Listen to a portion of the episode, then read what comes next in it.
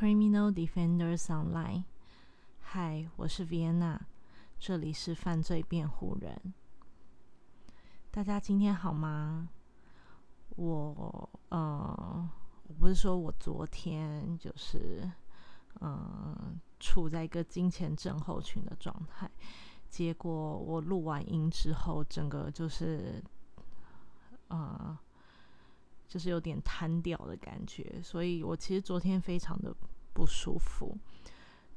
嗯，其实也也早早就睡了啦。对，就是，可是我昨因为我昨天有吃一点呃止痛药，所以睡的时候其实还蛮安稳的。今天的状态瞬间变好。呀，这个这样的情形我也其实已经习惯了，就是有一天一定会非常不舒服。然后，呃，by the way，我今天精神非常的好。那呃，今天一样有一一场考试。那好险，今天精神非常好。之前之前有一天是呃非常非常想睡觉，但是要考试，我就拼命灌咖啡。然后好险，意志力还蛮够的，在那段时间，呃，精神有打起来。那之后的话，一样考完就就是赶快休息，这样。嗯，就像我昨天说，我不知道多有多少人呃了解金钱症候群，跟有多少人呃在金钱的。金钱会有这样的状态，比较多人是金钱会大吃吧？我记得，对，就是我问一下身边的朋友，通常都是经呃生理期当中的不舒服，蛮少人在生理期前会不舒服的，顶多就是大吃或者是呃情绪会比较敏感一点。但是我就是金钱，哎，这个。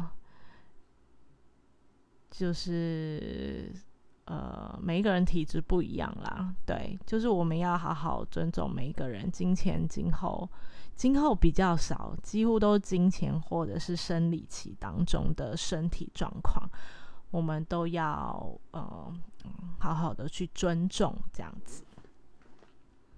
OK，那我们今天。就是进，就是呃，要跟大家讨论的是我非常期待的这本书。我本来其实书单都排好了，但是因为这本书的上市，我就立即把它排进来。嗯，倒不是说哦我在等它，而是嗯，算是偶遇啦。对，就是我在看的时候看到这本书，呃，我首先是。被他的被他的那个那个书名所吸引，然后我就觉得，哎，已经好像很久没有看到就是这种书名了。大部分都是还是以那种呃比较推理，可能都比较黑暗的字眼啊，或者是呃，就是可能它封面看起来就是。你看就知道是推理的、惊悚的那种书籍。那很少有它的封面是两个老人家，也没有什么任何的，就是谋杀的感觉哦。它只有“周四谋杀俱乐部”啦，对，就是那两个字是谋杀之外，其他整本书就是非常的，呃，就是非常明亮，感觉很像普通的那种。他的确。有点像那种 talk show 的那一种感觉，那所以呃，我就稍微看了一下他的简介，然后呃，于是选这本书。那呃，这边的话，我也先帮，就是来跟大家介绍一下。嗯，其中呃，我先不讲他的简介，因为他的简介其实一讲，好像这本就等于差不多知道这本书的整个呃。大方向怎么样？那呃呃，我不想就是在看书之前先跟大家说这个有点暴雷的感觉，所以我先跟大家说一下他的背景就好了。OK，他说，呃，进了养老院，侦探人生才真正开始。四位热爱研究罪案的老先生、老太太，原本以为推理解谜只是退休生活的消遣，没想到货真价实的谋杀案就在身边。当你看到老爷爷、老太太的时候，你会想到哪一部片？我其实只直接想到《Raid》。你嗯，不知道大大家有没有看过这部片？好像是我忘记他叫什么名字哎，反正就是一堆汤姆克汤姆汉克斯，不是不是汤姆汉克斯，就是也是演终极终极战警，也不是终极战警啊，我忽然忘记他叫什么名字了。反正他就也是呃一些老人。呃，他从中年然后到老年，他有两集嘛，然后应该是中年退休到老年，然后是几个老人家其实是国家的特工，然后被国家嗯再追杀，所以我那时候就觉得哇，如果这个是我的爷爷奶奶的话，就是超级帅的。那呃。这四这四位老人家呢，他们其实就在呃，嗯，他们是推理的爱好者，推理案件爱好者。我想就跟大家一样，嗯，可能对真实案件有兴趣，对于真实案件的内容、未解的案件，然后想要去抽丝剥茧，或者是想要去了解的一些听众们，那他们在养老院相遇了。那嗯，各自也有各自的专业，在养老院。相遇，然后组成了，呃，周四某就是周四的谋杀俱乐部。那反正就是大家周四会凑在一起讨论一些案件，就是这样。那我觉得这个部分还蛮有趣的，所以呃，就是非常期待这本书。那呃，这本书不止简介有趣，其实它的。它呃上市的上市的过程也非常精彩哦，就是呃，它不止它在呃英国英国出版史上得到最畅销新人小说奖，那呃销量突破一百万册，它是二零一九年上市的，所以其实那个时候差不多开始要，应该是疫情前吧。我们看一年前，一年前是二零二零，一年前在一年，差不多，差不多是疫情开始前。那呃，亚马逊网络书店不分类畅销排行榜第一名。呃，再来的话呢，它其实在推理文坛也非常的风光。呃，艾伦坡奖、国际惊悚作家协会奖、安东尼奖的决选作品。那还有英国图书奖年度年度作家夺冠，最佳犯罪惊悚小说入围，那也呃也会改编成电影。我在找网络的时候，好像已经开始开拍了，可是我不确定那张照片是呃剧照还是呃就是。电影现场的照片，那我觉得是剧照啦，因为就是一群老人就是围在一起这样。OK，那呃，编剧编剧指导的话是金盏花大酒店的编剧指导。那金盏花大酒店我是没有看，可是呃，当时的票房好，我记得好像还不错，所以应该是一个蛮值得，就是也是蛮值得期待的电影。那我们就先来看书，然后。再来看看他的电影有没有把他的精髓拍出来。OK，那我现在来为呃来呃帮大家就是呃就是呃复习嘛，也不是复习哦，不好意思，因为那个椅子椅子跟椅子跟柜子 有点紧。OK，好。那呃，其实它里面有介绍，像艾伦坡奖啊、国际惊悚作家协会奖、安东尼奖、国家图书奖这几个奖项的话，不知道大家嗯了不了解？那其实呃，我有听过，但是我没有深究。呃，艾伦坡其实嗯，我想就是很喜欢看推理、推理啊、惊悚、惊悚类别的书籍的听众们，应该对这个奖项非常的、非常的了解啦。因为艾伦坡本本身也就是一个作家嘛。OK，那呃这几个奖项的话，我就来帮大家介绍一下。那第一个是艾伦坡奖，那是由美国推理作家协会创办的一个文学奖。那呃名字取自美国。著名的推理小说作家艾伦坡，自一九四六年开始颁奖。奖项的话呢，其实不只是小说，那也有电影、电电视、电影剧，嗯，电视、电影、戏剧及广播的领域。那其实这个艾伦坡奖。我还蛮推荐大家可以去听一个呃一个 podcast 叫做出呃不是不是 sorry 一个因为我很喜欢听那个出出出出出那个 OK 那呃艾伦坡呢我会建议大家可以去听。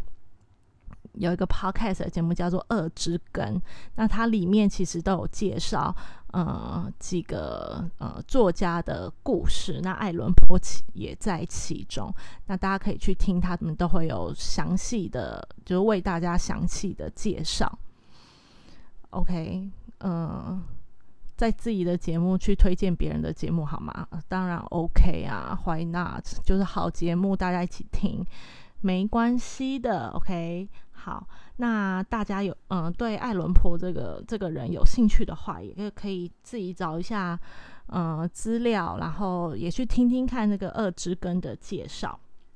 OK，那嗯艾伦坡其实他的奖项有哪一些呢？帮大家看一下，像最佳小说啊，最佳新作，那呃传记、犯罪实录。呃，青少年读物、儿童读物、电影影集、剧本、戏剧，那当然也有艾伦坡特别奖、罗伯费许纪念奖，还有一个乌鸦奖。乌鸦奖跟一位呃玛丽西金斯克拉克奖，那还有一个终身大师奖。那呃，其中比较特别的，呃，我再帮大家。推出来是罗伯费许纪念奖、乌鸦奖跟呃跟那个什么，等一下，跟那个玛丽辛金斯克拉克，好难念哦，因为我不会念英文。OK，玛丽西金斯克拉克奖。那嗯，罗伯费许。罗他翻罗伯费许啦，可是我真的找不到，可能要用英文找。那呃，我找到是罗伯费雪，但是我不确定。呃，罗伯费雪也是一个作家，那他其实出了一本很有名的、蛮有名的书，叫做呃《盔甲骑士》跟《自己出征》这两本书。那但是我。不能确定这个是不是就是两个人是不是一样的，就是两个不同名字是不是一样的人，所以我可能要去求助，就是我男友 Andrew，他对他英文能力比较好，所以我在请他来呃帮忙，就是寻找一下这个奖项。OK，那再来的话是乌鸦奖。那乌鸦奖这个其实我有找到，我是在呃 Facebook 上的谜团，他在二零二零年有一个呃有一篇是艾伦坡逝世一百七十一周年的呃一个文章里面有讲到，呃就讲到这个乌鸦奖的部分。那呃，乌鸦奖这个奖项其实是颁给推理写作以外有其他贡献的人，而不是颁给以内容为奖项的呃命名。所以他会用一个呃乌鸦的形象去去颁发，是为了呃有一点点神秘跟隐喻的感觉。那其实呃乌鸦这一个也是爱伦坡的一个嗯。一首就是诗作啦，一让他一姓成名的诗作，所以其实有包含了这两个意义。OK，那再来是玛丽西金斯克拉克奖，好险还是念得出来哈。玛丽西金克斯，呃呃，有一些会翻成玛丽海金斯克拉克，那希金斯跟海金斯就是呃，我想可能是会是以这个部分的话，我就还蛮确定是一样的啦。那他就是呃，他是一个爱尔兰裔的美国悬疑小说家，于呃纽约州成长。那其实他有非常多的作品，那呃开始写悬疑小说后就大受欢迎。所以其实他从二零零七年呃只一直到二零零七年，它其实在呃美国的销售已经有八千万本哇！现在现在的销售有可能到。这么多嘛？因为现在书真的非常多，即使电，即使电子书的电子书的呃，已经在起步，我不确定还就是成不成熟。因为我想爱看书的人还是会以纸本书为主。呃，台湾是蛮少人拿电子书看的，或或许是不会在那个就是。眼睛不舒服啊，还是什么？我蛮少看到人家拿电子书的。那我不知道在国外的话，会不会其实它的呃平板的电子书的平板其实很多种类。那嗯，像我拿 iPad 来看电子书，我就觉得非常重。然后那个光线，就是因为你可能一看书就要看一个小时、两个小时，那你就会变成只是盯着那个荧幕，很几乎是还蛮近距离的看，眼睛当然会有点不舒服啦。所以，所以其实呃，回到正题，玛丽辛金斯克拉克是一个是一个销，嗯，我看他简介，他的销量跟他的书籍的改变都非常的多。那呃，他们也说了，克拉克的小说中心主旨都在呃，主角都能呃肩负着。肩负着心理创伤，然后以女性的特质去克服那个创伤，所以他也是一个呃，如果是这样讲的话，可能就是他的书籍的部分也多是站在女性当自强的那一种呃状态中。那呃，他也得到了，他也得到了美国推理作家协会最高的荣誉艾伦坡奖的大师奖。那就是刚刚应该说终身大师奖被誉为悬疑小说天后。那在二零二零零一年开始新增了克拉克奖，鼓励鼓励呃坚毅的女性为主角的呃推理小说。所以其实呃海金斯克拉克奖是呃它的特点就是嗯像我最后一段说的它。嗯，小说内容的主角应该都会是以女性为主啦，而且应该也都是比较成功，就是结尾都是比较好的结尾，不会是那种女主角后来被杀掉啊。因为我想说，即使被杀掉，应该也会留下一个就是令人令人反反思的一句话吧，对。OK，那他其实，在二零二零年的一月十三号就已经病逝了。他其实，呃，享年的话就是九十二岁。那再来的话，那帮大家介绍是国际惊悚作家协会。那呃，这个协会呢，成立到二零零四年。从二零零四年成立，那是世界上第一个惊悚小说作家的组织协会，成员不乏有当代当代知名的大师级作者。那呃，目前会员的话，其实已经有超过两百五十人了，遍布全球四十九个国家。这听起来没有很多，还好，可能进进去很难进去吧，因为他成员都有不知名哦，不是，就是最知名的大师级作家，所以两千五百人应该是非常精英中的精英。OK，其中有八成是目前仍持续创作的惊悚作家，那也包括了产业专家啦、经纪人、编辑，还有书迷。那每年七月呢，它的简写叫做 ITW。每年七月，这个作家协会都会邀集会员在纽约举办为期五天的惊悚小说节。那这个活动也会称得上惊悚作家和惊悚小说爱好者的夏令营。啊，我也好想去哦，就是看捷径了有没有办法去这样。OK，那每年呢，协会也都会颁发各个奖项，这些奖项由同业的同业人士所创立跟颁奖，那已经成为惊悚作家梦寐以求的大奖。那这个协会它其实是不收费的，那是由协会自行出版呃小说，然后卖给出版社，然后呃。赚来的钱就是维持营运，集合会员之力出版的作品，呃，销售量近三百万册哦，也其实也是蛮多的。然后呃，企划推出的小说选几个是每每让书迷引领期待，呃，害我也好想看哦。对，可是我其实对于这些奖项。对我来说，其实也是很陌生啦。虽然我说我喜欢看，但是我的我的，我觉得我喜欢看的，呃，那种情怀远不及那些其实已经呃生根很久的书迷，或者是听众，或者是影迷。那呃，我也就是走一个呃慢活的状态，且看且走。有呃那段时间想看我就看。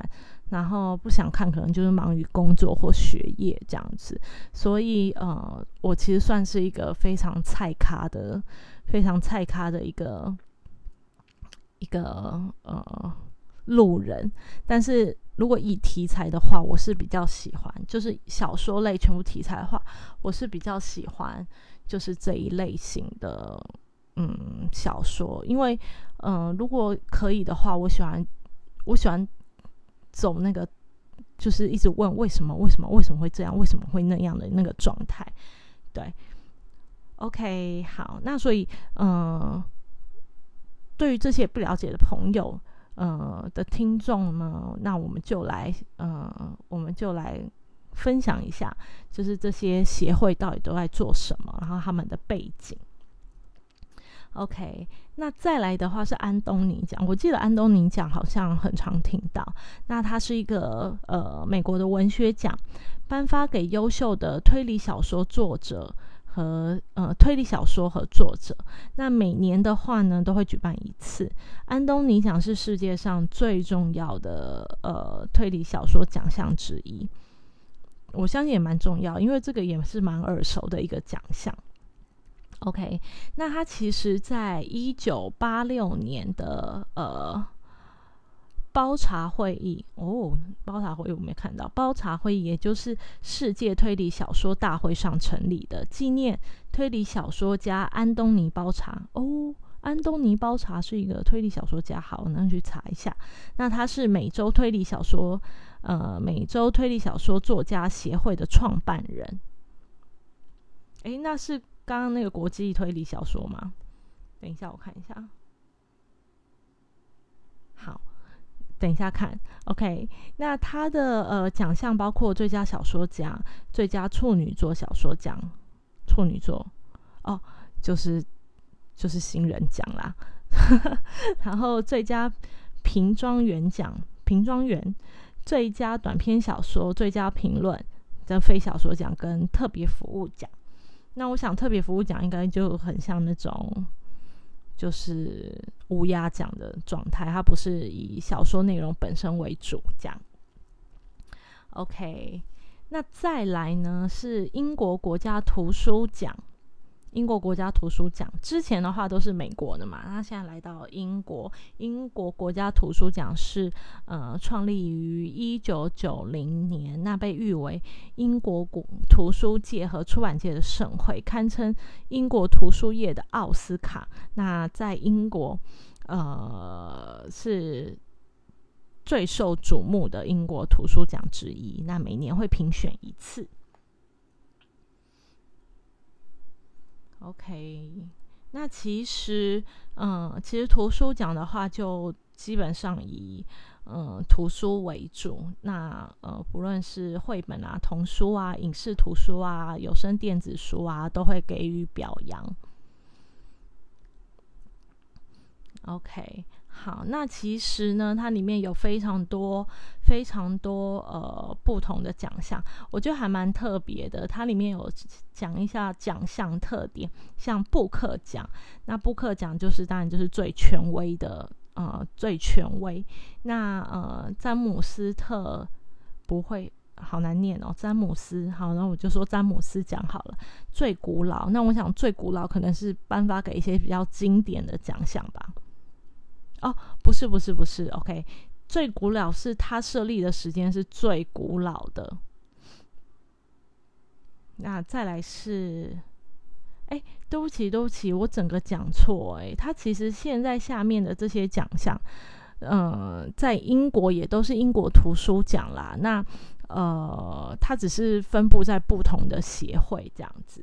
那英国图书奖其实是最现在目前来讲是最具人气的。那它是由一九九零年开始的。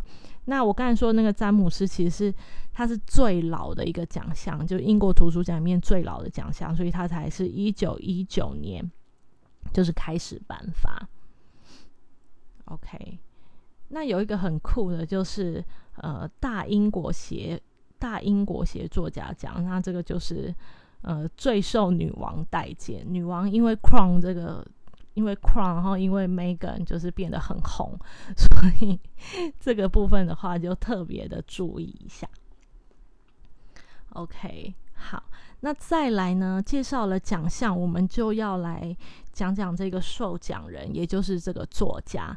这个作家其实他不算是一个新人哦，他其实在呃英国的话是呃蛮知名的呃嗯电视主持人、制片人，然后导演。那他最知名的主持节目其实是呃那种呃才智那种智慧，那叫什么？益智啊，益智的节目叫做呃冷知识百科。那他其实他啊，他其实也是一个英国的喜剧演员。那我去查了一下，他其实脸是长得蛮喜剧的。对，就是呃，到时候我会放在那个那个 IG 上，因为我觉得他长得非常有特色，但是他应该是一个非常聪明的人。OK。好，那他其实私底下一直怀有一个写作梦，所以他在二零一九年完成他第一本，也就是这一本《周四谋杀俱乐部》。那呃，陆续的话呢，售出十六国版权。那呃，尽管他是说出版的时候已经有开始肺炎疫情了，他，但是他仍创下首周就卖了七万册的记录，甚至成为英国出版史上最畅销的犯罪。犯罪推理类小说，呃，新人小说。那他也受邀，呃，为英国犯罪协会的匕首奖，呃，匕首奖颁奖典礼担任特别来宾。OK，那所以这边呢，我们又发现发现一个奖项，叫做英国英国犯罪作家协会。那英国犯罪作家协会一样，就是帮大家介绍一下。那呃，那当然，它就是一个作家的组织，有呃，于一九五三年由约翰克雷西成立。那现在的主席叫做 Linda。嗯，他每年呢，他每一年都会颁发匕首，匕首为名的奖项给予犯罪小说的呃小说家。那包含了呃金匕首奖跟。呃，以詹姆士庞德作者为名的伊恩，怎么那么难念啊？伊恩兰开斯特弗莱明匕首奖，可以就叫零零七匕首奖嘛？这样比较好念。对，那他其实有很多很呃，他就是以匕首为名。他其实呃，在查询资料的时候，他的呃网页。也就是以匕首为主啦，对。那呃，你看他得了那么多奖，得奖不是重，得奖其实是重点，是一个品质的保证嘛。但是它的内容我翻了一下，也是相当的有趣的感觉，就是看了一下他的简介。所以呃，从明天开始，我们就要开始来呃分享我们呃读这本书的一些进度。那呃有兴趣的朋友一样可以去呃，不论是在呃电子书店买啊，或者是有没有的借到啊，朋友朋友其实也都在看呐，就一起来，我们就一起呃在疫情这无聊时间做点事吧，看看书，来陶冶一下我们。